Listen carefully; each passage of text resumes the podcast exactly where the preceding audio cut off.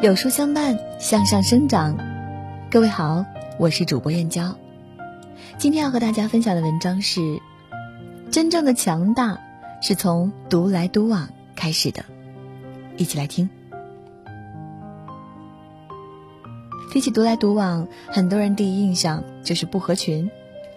庄子说：“独来独往是谓独有，独有之人是谓至贵。”所以，独来独往也好，不合群也罢，其实从另一方面来看，是强者的行为方式。观察身边的人，你会发现，越是弱小的人，越喜欢和别人凑在一起；反而是那些内心和实力真正强大的人，总喜欢独来独往。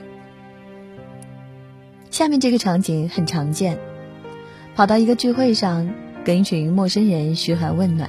全程笑脸相迎，互相说着客套话，敬酒、扫微信、留电话号码，但是三天之后就记不清对方是谁。把这种低质量的社交称为无效社交，再合适不过了。那些总把精力消耗在无效社交上的人，不是为了填补内心的寂寞，就是为了掩饰自身的无能。他们看似朋友满天下，微信好友加了好几千，心里苦闷时却找不到一个人倾诉；他们看似人脉广泛，认识各种牛人大咖，需要帮助时却没人肯伸出援手。周国平的一段话一针见血：热衷于社交的人，往往自诩朋友众多，其实他们心里明白，社交场上的主宰绝对不是友谊，而是时尚、利益或无聊。真正的友谊是不喧嚣的。强大的人真是懂得了这个道理，所以早就放弃了无效社交。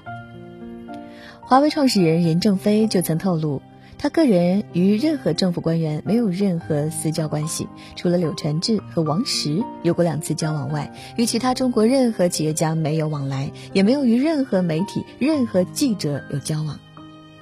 很多人总害怕不合群，以为朋友多了路好走。于是，为了合群而合群，马不停蹄地去赶赴一场又一场的热闹与繁华。而强大的人明白，世界是自己的，与他人毫无关系。与其花费时间与精力在酒桌上觥筹交错，去结交一些无关痛痒的朋友，还不如学会好好与自己相处。这个世界很公平，你的能力有多强，人脉就会有多广。与其沉迷垃圾社交，幻想别人拉自己一把，不如学会靠自己的力量站起来。鲁迅先生说：“猛兽总独行，牛羊才成群。”放弃那些无用的社交，提升自己，你的世界才能更大。独来独往不是桀骜不驯，更不是狂妄自大，而是在人来人往的生活中，能始终保持一份清醒，听取内心的声音，遵从内心的选择。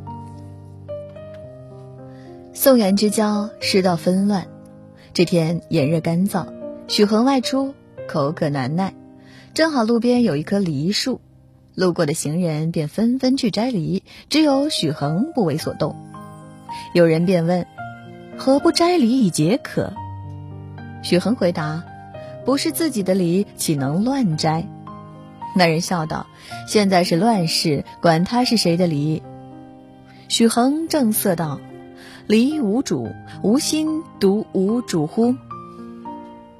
独来独往是一种姿态，是一些人行走于纷繁世间的姿态，不急不缓，享受一季花开的明媚，守候一季飘雪的纯澈，不被浮名蒙蔽双眼，不让虚伪遮住心灵。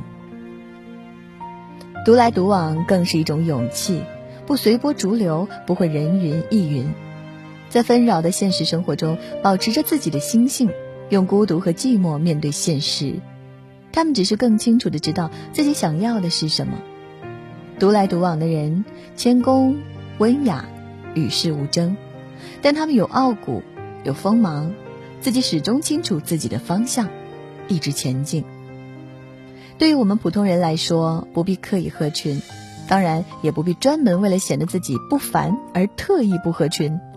正确的做法是，能合群则合，不能合群则散，既不能随波逐流，也不要自命不凡。独来独往只是人生的一种表现形式，跟性格没有关系。与其合群一起庸俗，不如独处，选择孤独。其实，被群体排斥、孤立，只是一种弱者才有的生存忧虑。弱者无法面对被群体排斥带来的风险。在远古的狩猎采集时代，我们的祖先面临着严酷的生存考验。大自然中毒蛇猛兽横行，没有群体合作，个人单打独斗，很容易死在野兽的獠牙下。于是，越是弱者，越要拼命抱团合群，这是祖先们传下来的生存方式。如今的人们同样如此，越弱小的人越害怕被群体所抛弃。林徽因说过。真正的淡定不是避开车马喧嚣，而是在心中修篱种菊。如果想衡量一个人的内心有多强大，就看他能不能一个人独处。和别人在一起，我们总处于社会状态，只有在独处时，才能真正的发现自己、认清自己，回归真实的自我。独处是一个人最好的增值期。一个人的人生高度，往往取决于独处时的质量。如果在独处时只是听歌、玩游戏，而不做任何有意义的事，那这样的独处毫无意义。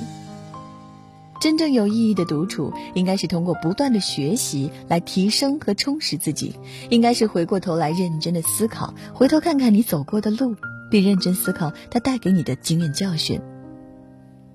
真正让你强大的。是在独自思考和学习中的积淀和进步。在娱乐圈里，陈道明是个偏爱独处的人。闲暇时间，他极少参加应酬，而会坐在只能看到天空的窗前弹钢琴，或者想想自己拍戏的经历，静静的挥笔作画。这样的生活，他觉得舒适又恬静。在接受杨澜的采访时，陈道明说。独处是一种美德，可以让人内心得到净化。丰富自己远比取悦他人要有意义的多。不必在意别人的眼光，在独处中积蓄力量，不断变强，才能绽放属于自己的光彩。在这个碎片化的时代，你有多久没有读完一本书了？长按扫描文末二维码。在有书公众号菜单免费领取五十二本好书，每天有主播读给你听。我是主播燕娇，在美丽的金华为你送去问候。明天同一时间，我们不见不散。